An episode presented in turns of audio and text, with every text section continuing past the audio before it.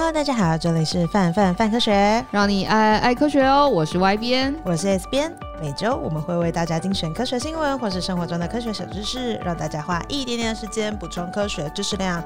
这个礼拜呢，要来为大家带来重要的科学新闻。第一个呢，就是跟最近的疫情其实有点关系，也就是社交安全距离。我们现在已经常常听到社交安全距离了嘛，没想到动物原来也有社交安全距离呀、啊。那最近我们已经蛮习惯“社交安全距离”这个词了，虽然有些人说不是社交安全距离，是物理安全距离。那 however，你知道我在说什么？就是那一点五公尺跟两公尺的东西。没错。其实除了人类之外啊，人类以外的动物也有像这样子的社交安全距离。比如说有一种龙虾，那它其中一种翻译叫做加勒比刺龙虾，那它是一种会群体生活的龙虾，这样子，它们已经可以就是侦测到。生病的龙虾当中，它尿液里面的一些化学成分，然后有那些化学成分在的时候呢，它们就会离那个生病的龙虾稍微远一点啊。就是我感受到你应该已经生病了，那我就要赶快远离你，这样一种社交安全距离的概念。那也有些动物会有自我隔离，比如说我们都知道，像是蜜蜂或蚂蚁，它们是群体生活的动物嘛。是，嗯，那他们的生活圈其实相当紧密的，所以也会有，就是当他们群体生活非常紧密的时候，有些呃蚂蚁或者是蜜蜂，它被真菌感染，它就会自己故意离开，就是群体生活，然后自己自然而然死掉，不要去影响到其他的个体，不要去影响到他其他的伙伴了。嗯、哦，感觉很感人呢，就是一种自我隔离的概念。没错，牺牲小我，人类都不好好的在家，有没有啦？相比于有些人类也不好好的在家隔离，你会觉得这个故事听起来蛮感人的。没错、嗯，这就是动物也有社交安全距离的新闻。那如果想知道更详细的新闻内容的话，可以去 Science 上面看这篇文章。没错，然后第二个要跟大家分享的，其实也跟疫情有一点点的关系。什么样子的关系呢？就是因为现在大家都居家隔离嘛，那在国外就很多人就是诶，在家里闲着没事干，他们就怎么样呢？就打扫家里，结果呢就发生了一个就是误用清洁剂的案件。虽然说发生了一个，可其实是这。几个月来就零零星星有蛮多这种案件的。那今天要跟大家分享这个是在上一个月在英国发生的案件。他在家中的浴室打扫，然后呢，他在打扫的时候不小心误把漂白水跟其他清洁剂放在一起用，所以当他的老板就是进到他家里就是拜访他的时候，就闻到很刺鼻的味道。可是因为当初就是。在刚闻到那个味道的时候，发现那个女生还是可以正常的讲话等等之类，然后就大家就不以为意。结果没想到后来这件事情就引发了他的气喘，然后过了几天他就过世了。那这件事情就会觉得，哎，真的要提醒大家说，就是不要混用这些清洁用品。那基本上在很多清洁用品上面都有相关的指示，不要觉得说，哎，我加这个再加那个应该会更干净吧？没有，会有有毒气体哦，各位。对，所以要小心注意安全。那天我们在聊到这个新闻的时候，就有特别讲说，就这件事情，我曾经在国小的时候就被老师严正警告过，就是因为我们国小的时候会老师会教我们学习要怎么样打扫。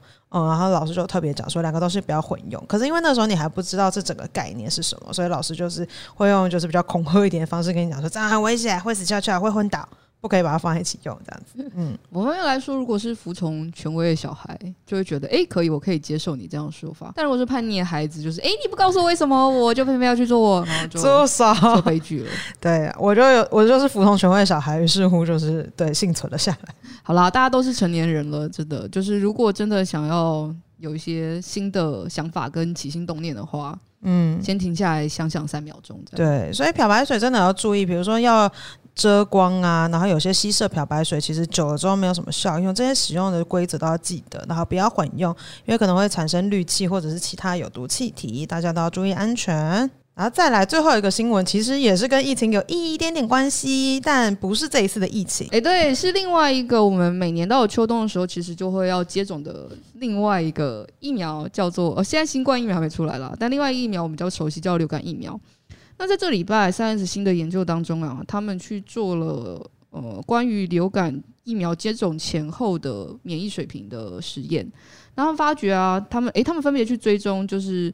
呃，打了疫苗后一个月跟一年，然后体内的一个免疫细胞叫做特异性骨髓浆细胞的呃数量有多少？那他们发现啊，接种后一个月的时候，嗯，这个细胞数量会增加，也就是你身体里是有免疫反应的，然后它就开始慢慢的消退。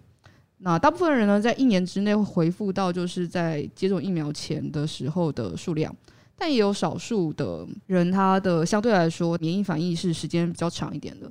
所以往下，等于科学家就可以在借此看到两者之间的差异，然后为之后如果我们要做出效用更长一点的疫苗，当做就是呃研究基础这样。所以疫苗的话，就是真的很期待之后的其他研究，然后也很期待就是关于新冠疫苗，就大家现在都非常的在意。那以上呢，就是我们为大家节选的三则重要新闻啊。接下来呢，要跟大家分享的是。这个礼拜呢，在我们的网站上讨论的非常热烈的一篇文章。这篇文章呢，是在讨论三峡大坝到底会不会垮下来呢？大家都知道，前一阵子啊，中国长江地区啊，就不断的在下雨。那这个雨下到说，它的累积雨量呢，跟持续时间都远超过一九九八年的洪灾记录。所以大家都在担心说，诶，三峡大坝会不会因为这一次的洪灾而溃坝？那溃坝这个问题呢，因为实在是太专业了，所以我们也是这种东西是当然就不能卜卦或瞎猜。于是乎，我们就去请了就是非常专业的土木系教授，然后为这篇这个问题撰写了一篇文章。我觉得很蛮有趣的，因为在看完这篇文章之后，然后我才终于知道说，原来我们在说水坝水坝，可是其实原来坝分了这么多种不同的形式，我觉得很好玩。嗯。这事情蛮有趣的，就是在之前我们都会讲水坝讲得很自然，然后结果看这篇文章就告诉你说，哎，不好意思，我没有水坝这个词哦，就哎等等，你在开我玩笑吗？大家一定觉得很懵，就是到底呃为什么没有水坝这个词？那在讲到为什么没有水坝这个词的之前呢，我们要先厘清就是到底什么是水库。那水库呢，在定义上面就是念起来非常的觉得有点文言文，但大概是这样子的：水库是指。以结构体所围起，可供水资源调节之蓄水范围及设施，它就是你想象的那个样子。水库就是做这这件这件事情。没错，我就是用一个东西把它给把水给拦住，把水放在那个地方。于是乎呢，我们就可以拿那些水来诶喝啊，拿来用啊，拿来发电啊等等之类的。那它当然也有一些，比如说可以调节就是洪水之间的功能。那另外额外当然也有，就是诶看到水库它长得很美。你就可以去有一些观光功能，比如说就是你可以去真尾水库或石门水库或翡翠水库旁边散散步，这样还要吃鱼啊？对耶，大家很爱去吃鱼钓鱼。对，对啊，因为石门水库那边是不是就超多鱼可以吃的？快乐，没错，这个就是水库。那什么是坝呢？坝其实指的是把水给拦住的那个结构体，那它才被称为坝。也就是并没有水坝这个词，因为坝的分类其实依照它的呃。建筑材料还有它的结构形式被分成不同的种类。那水库就是指整个水库，那那个坝就是坝。那不同的坝，比如说什么重力坝、土石坝、拱坝，那它有不一样的功能，它也有不一样的材质。那如果大家对这件事情有兴趣的话，可以就看我们的文章，有更详细的解释。既然讲到什么是水库，什么是坝，那接下来就要讲到这次非常重要的是，当我们提到三峡大坝溃坝的时候。到底什么是溃坝？那溃坝其实主要在讲的就是我们刚刚讲到的那个蓄水结构体，也就是坝，它在短时间内就是被破坏的呃现象。那它被破坏之后呢，会发生什么事呢？就会发生很恐怖的事情。所以就是它本来拦住的大量的水，就会往下游去冲。那那个状况，你就会想象，就是嗯，我们在照片或是在一些影片当中看到的那个样子。那当它以洪水的形式这样子往下传递的时候，其实它就有的时候往往会超过河川的防洪的流量。那这样就会造成一些，比如说生命财产的损失啊。然后，所以这件事情其实就会是你在呃在土木上面，当你在盖坝的时候，一直在想到啤酒那个 bar，不是那个 bar，不是那个 bar，在盖。坝的时候要特别注意，就是尽量不要让它会很容易溃坝。没错，因为我们刚刚在讲到说为什么会造成这么大的损失，大家可以想象一下，就是原本这个水呢，它是这样子就诶诶持续的往下流的。那我们现在用了一个这么大的一个坝体，把所有的水都集中在上游的时候，它万一。毁损了，如果溃坝了，那就是那么大量的水量会一次性的往下冲，那其实当然会对于下游造成非常非常大的影响。所以说，要如何避免溃坝，就像刚刚歪边讲的，是我们在进行坝体工程的时候需要主要考量的目标。那所以说啊，那如果真的溃坝的时候会发生什么样子的情形呢？其实我们在如果你现在去网络上搜寻，其实在国内外都有一些就是真的溃坝的案例。像是美国啊，他们就曾经有一些土石坝，然后它整个坝体都被冲走。那看起来的影片真的很可怕，就是下游就是完全就是像我们想象中淹水的样子，然后所有的车啊都漂浮在上面。那另外一个案例呢，是一九六三年的时候，意大利有个坝，它也是出现了类似溃体的现象，它的整个。水库里面的那个涌浪呢，满溢出来，造成下游近两千人的死亡。可是这件事情呢，就是大家知道说，诶、下游的人因此而死，可是一直都不知道确切原因到底是什么。一直到了二零一五年呢。欧洲的地球科学年会才完整的探讨它的崩塌原因，所以我们可以知道说，有的时候意外发生的时候，它真正的成因其实非常复杂，我们也不是短时间之内可以诶完全了解到底是为什么发生这样的状况的。那台湾过去其实也有过溃坝案例，这件事情发生在大家应该都还蛮蛮有印象的，一九九九年九月二十一号的集集大地震。因为冲龙埔断层的瞬间错动，导致于地面的抬升，然后直接让那时候的石冈坝的结构体造成了损坏。那另外一个可能没有这么有名的案例是二零零七年九月十七号的时候，尾帕台风侵袭台湾。那那时候虽然没有非常严重的造成水患，但是因为连日一直下好雨啊，然后淘刷地基的关系，使得石门水库上游的大型拦沙坝，那它叫做八零八巴拉八八八。这么傻，零八零零，使得八零八溃坝。那还好，就是下游有其他的坝体可以承接，它也让下面的坝体，就是本来它的工作量可能只有嗯两叠文件，然后变成了五叠文件，听起来好累哦，超爆累。就是你的同事就是没工作，但你必须要把他工作做完。没错，人没有补进来，所以让他在二零一二年左右的时候就已经接近淤满了。那淤满其实就会让这水坝整个，嗯，它本来可能要使用的效期相对来说就会比预估的来短很多。嗯哼哼，那就是刚刚讲了，分享了这么多曾经溃坝的呃案例，那我们就要来讨论，所以三峡大坝到底会不会溃坝？我们可以从资料知道说呢，它是混凝土重力坝。那它最大坝呢高达一百八十一公尺，那整个坝长呢约是两千三百三十五公尺，比进阶巨人还要大。那嗯，进击的巨人有多大？进击的巨人应该不到，好像不到，好像一百公尺多而已吧？哦，是不到一百公尺。好，所以是比进阶巨人更大的坝呢。那这一次呢，其实有一个不知道大家有没有看到一张照片，就是那个照片是 Google Earth 的卫星影像，然后在那个照片上，我们可以非常明显的看到说，哎，坝体变形了，哎，就是听感觉好像很危险这样子。对，关于三峡大坝有没有变形，这个我觉得这个是有点乌龙啦，因为就是我们乍看之下是变形，但到底为什么会这样变形呢？其实主要呢是因为。Google Earth 它在卫星影像的时候，它拍摄跟结合会有一些误差，所以它的那个看起来的变形并不是真正的变形。那它到底有没有变形这件事情，老实说还蛮难从就是。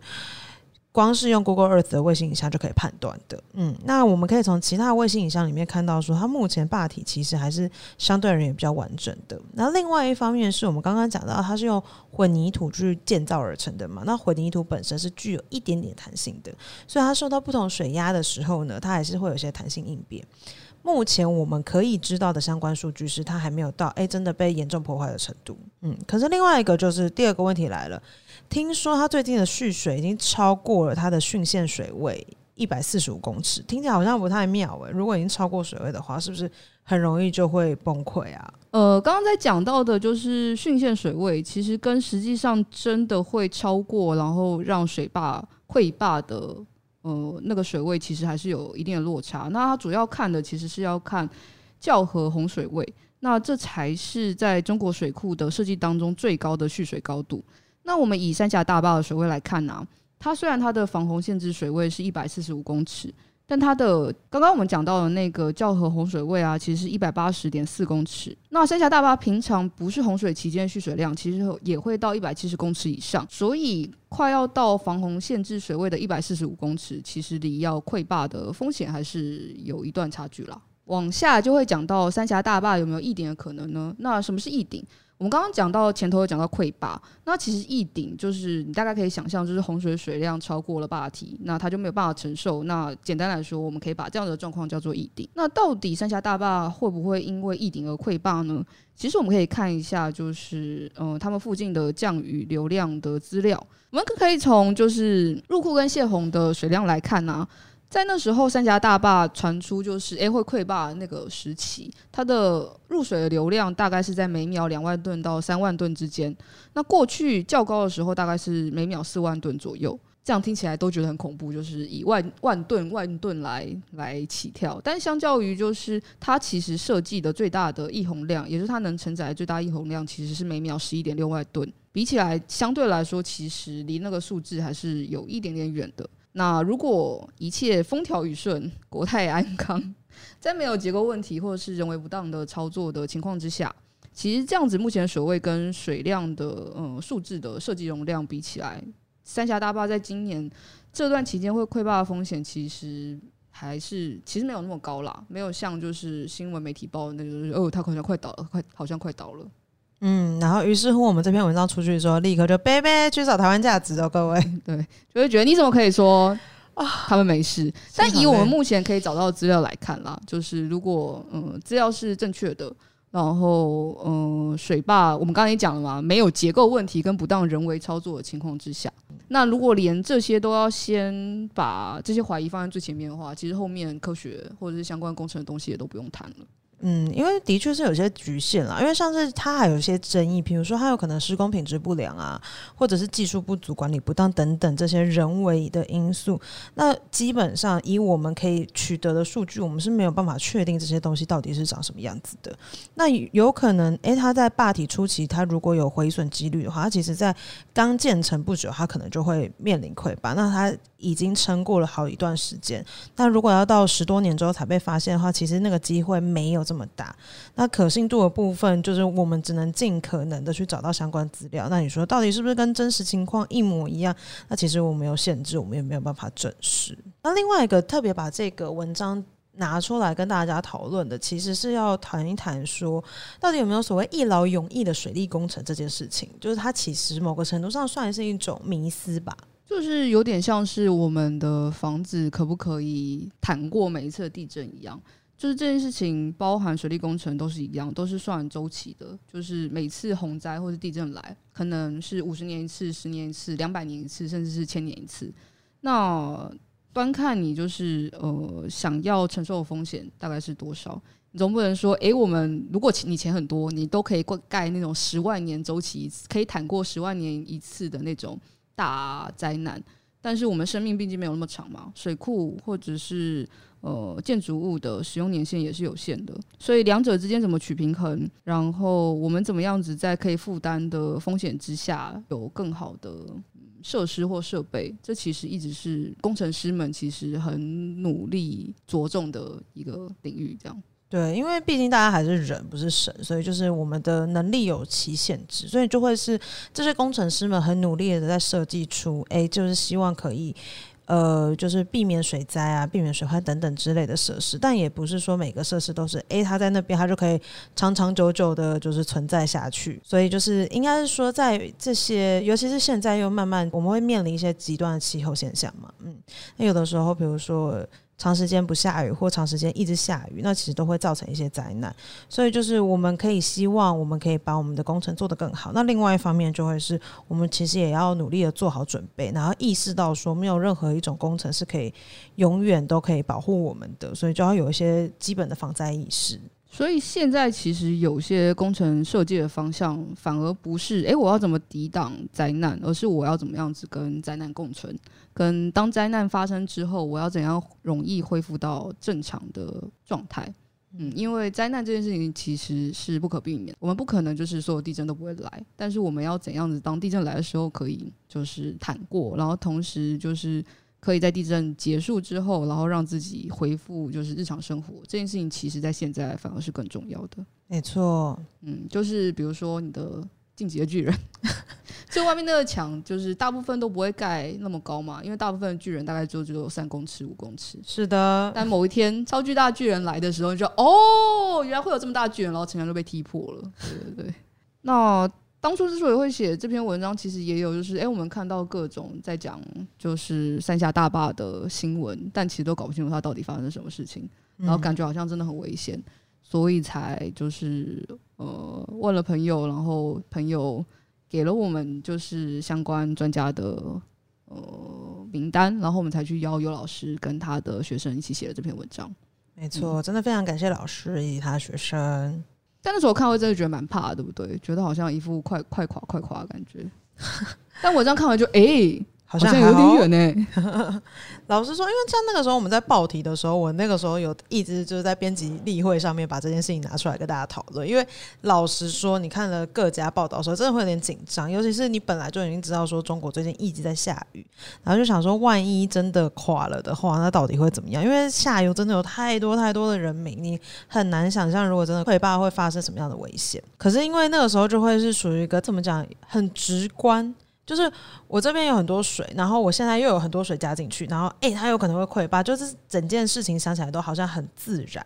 啊！可是你就会后来停下来想想的时候，就比如说在编辑部的时候，就会被强行遏制住。就是好，那我们来看一下哈，所以我们下了多少的水？那这个里面有可以有多少的水？那大概是这个样子。然后大概在这一关的时候就，就、欸、诶稍微冷静了一点。然后等到老师又找了这么多数据，然后告诉我们说，就是呃坝的原理，然后跟这些数据去对照的时候，才发现说，诶、真的其实短时间之内可能不用那么担心。嗯，那另外一方面就会是，其实很多东西就会是我们以现有资料去预测，大概是这个样子。那你说有没有可能会遇到一些就是天灾啊等等相对的意外？这就是我们没有办法预测的部分了。所以就是这其实是怎么讲？科学能够告诉你的事情，就是我们只能就现有的资料告诉大家我们已知的事实。那如果在过去的部分，那我们也是没有办法就是随意的跟大家讲说会怎么样。就今天不是卜卦这样子。但老实说啦，就看到文章的时候会觉得。我自己心里面会有点松一口气的感觉，就毕竟还是不要发生事情还是比较好啦。然后跟看到那个 Google 接接缝照片的时候，又觉得，哎，对，我怎么没？就是你是突然知道，哎，你知道 Google 的照片必须会接缝，但正好因为缝接在那的时候，大家就会很有点幽默。但其实他已经在那里蛮久了。后来后来有人就是分享另外另外的照片，我觉得很好玩。他们就拿了那个台北的机场的照片。然后就说你们看，那飞机的跑道都很弯呐、啊，什么什么之类。那你就想说，哎、没有对照，不知道。因为比如说霸体，你会觉得看起来真的是变形，可是你知道飞机跑道大部分要是直线的，然后你再一对照之后就啊，原来一切都是误会。这样说 Google 接缝这样，没错。所以大家在看到新闻的时候，先不要瞬间就有膝跳反应啦。可以当你觉得哎，它好像有点古怪的时候，可以先停下来想一想，这样。对，就是多问自己几个问题，然后再去确定说到底是不是这个方向发展。嗯，那这次呢，跟大家分享这个新闻，大家希望大家可以喜欢。那你们如果对对于我们的节目以及我们这次分享新闻有任何想法的话呢，都欢迎留言告诉我们，或者是敲碗告诉我们你想要听的主题。如果留言区还不够抒发你的小宇宙的话，也欢迎大家到 IG 来找我们玩哟。以上呢就是本集范范范科学的节目内容，那我们就下集见，拜拜。拜拜。